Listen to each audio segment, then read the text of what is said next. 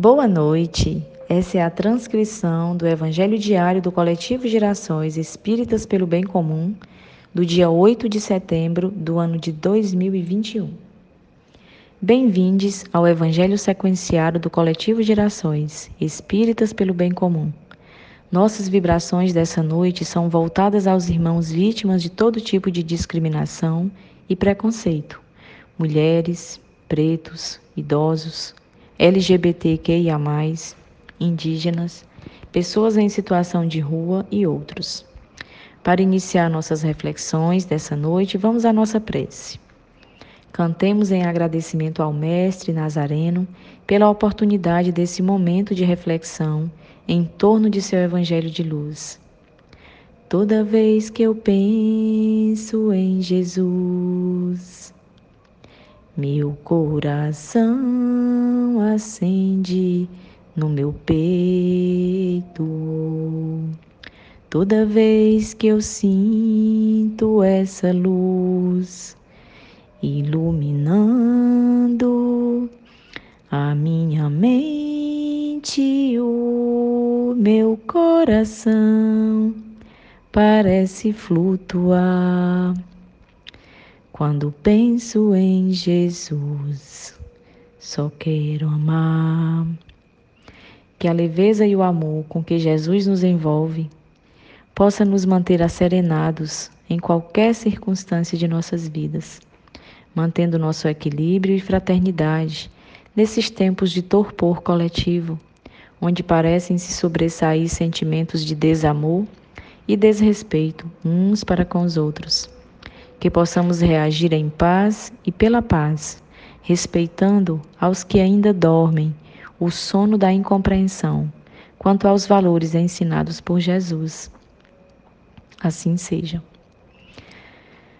Nosso estudo dessa noite é do capítulo 23 do Evangelho segundo o Espiritismo, Moral Estranha.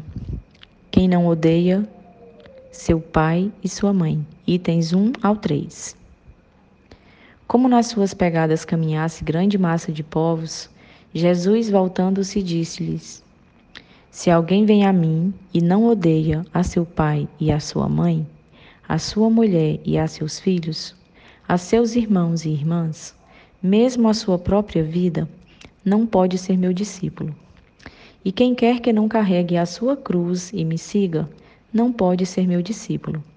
Assim, aquele dentre vós que não renunciar a tudo o que tem, não pode ser meu discípulo. São Lucas capítulo 14, versículos 25 a 27 e 33. Aquele que ama seu pai ou a sua mãe mais do que a mim, de mim não é digno. Aquele que ama seu filho ou a sua filha mais do que a mim, de mim não é digno. São Mateus capítulo 10, versículo 37.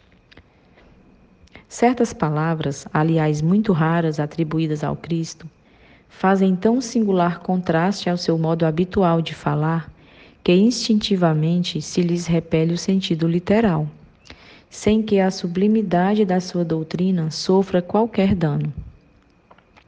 Escritas depois de sua morte, pois que nenhum dos evangelhos foi redigido enquanto ele vivia, Lícito é acreditar-se que, em casos como este, o fundo do seu pensamento não foi bem expresso, ou que, não é menos provável, o sentido primitivo, passando de uma língua para outra, há de ter experimentado alguma alteração.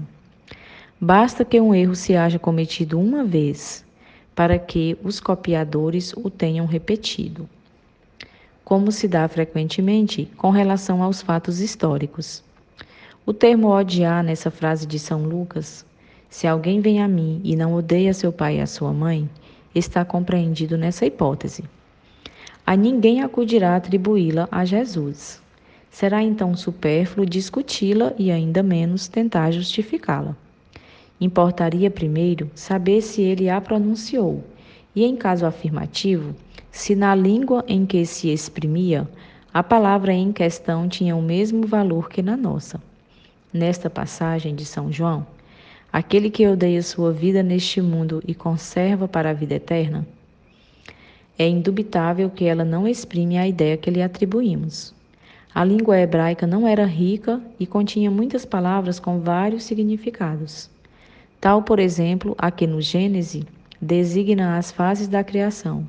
Servia simultaneamente para exprimir um período qualquer de tempo e a revolução diurna. Daí mais tarde, a sua tradução pelo termo dia e a crença de que o mundo foi obra de seis vezes vinte e quatro horas.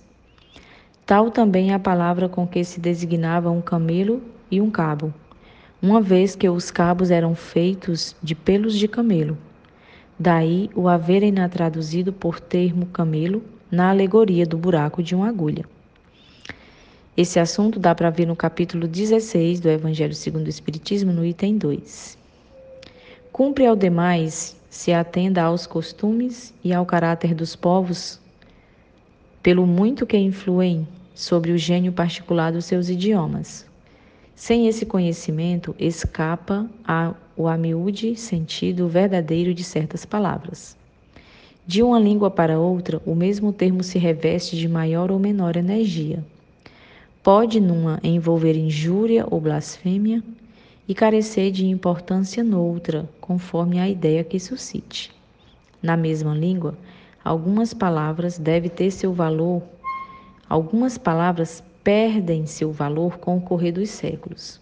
Por isso é que uma tradução rigorosamente literal nem sempre exprime perfeitamente o pensamento, e que para manter a exatidão se tem às vezes que empregar não termos correspondentes, mas outros equivalentes ou perífrases.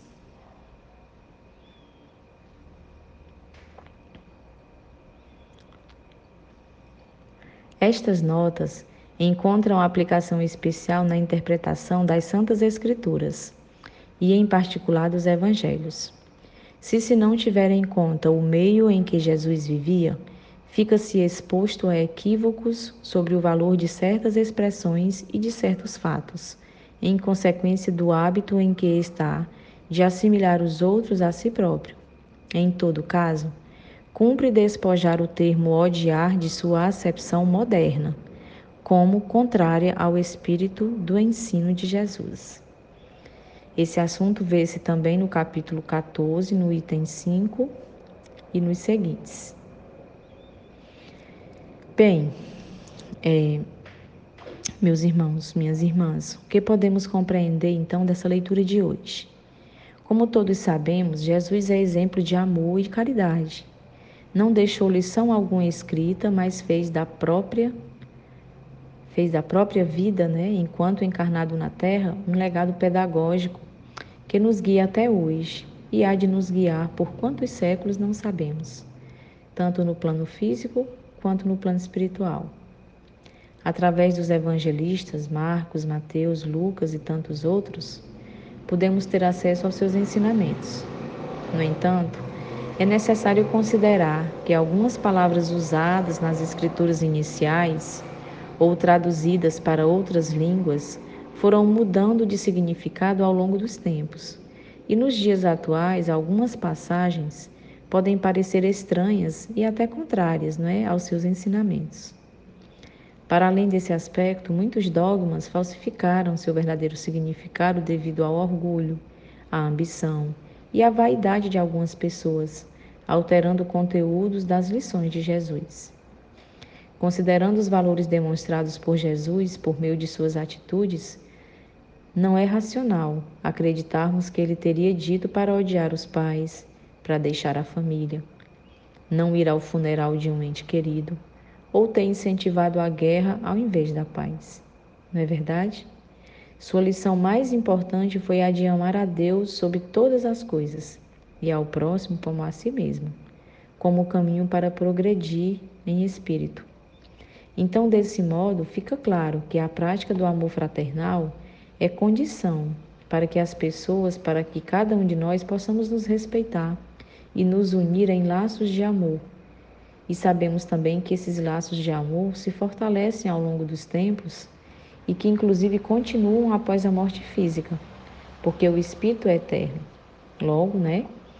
nós podemos concluir que toda ideia contraditória A prática desse amor não pode ter sido é, de Jesus. Então vamos para a nossa mensagem de hoje, que é do livro Canais da Vida, de Emmanuel, psicografia de Chico Xavier, e o tema da mensagem é duelo. Realmente, a civilização baniu o duelo das praças públicas e não mais vemos espadas desembanhadas, suscitando aflição, ferimentos e morte. Os códigos evoluídos reprimem hoje nos povos mais cultos semelhantes manifestações de animalidade e selvageria. Entretanto, se as lâminas repousam ensarrilhadas, não ocorre o mesmo com os dardos envenenados da vida mental. Muitas vezes, arremessando, arremessamos raios de perturbações e indisciplina, angústia e destruição para todos os ângulos na estrada em que a nossa vida se movimenta são os pensamentos desvairados do psiquismo deprimente. Não raro arrojamo-los sem piedade para quantos nos desatendem ao egoísmo. Esqueçamo-nos sem piedade para quantos é, enviamo-los aos parentes que não se afinam com as nossas maneiras e concepções. Projetamo-los sobre aqueles com quem não edificamos ainda os alicerces da simpatia Detonamos-los contra as pessoas que não nos aceitam os padrões de vivência e trabalho. E nessa provocação permanente, perante as inteligências desiguais que nos cercam, improvisamos e permutamos males e enfermidades, problemas e obstáculos, que indubitavelmente se voltam depois contra nós mesmos. Em razão disso, a vida na Terra ainda se encontra muito distante do roteiro de harmonia e de amor que o céu espera da nossa conduta vulgar.